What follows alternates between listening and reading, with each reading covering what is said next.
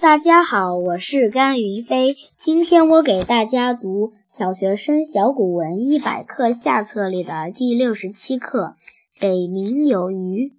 北冥有鱼，其名为鲲。鲲之大，不知其几千里也。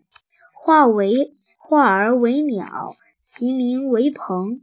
鹏之背，不知其几千里也。怒而飞。其翼若垂天之云，是鸟也。海运则将徙于南冥，南冥者，天池也。其邪者，怪之怪者也。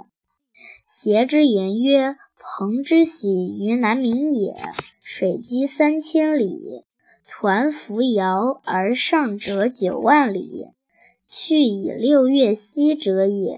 谢谢大家。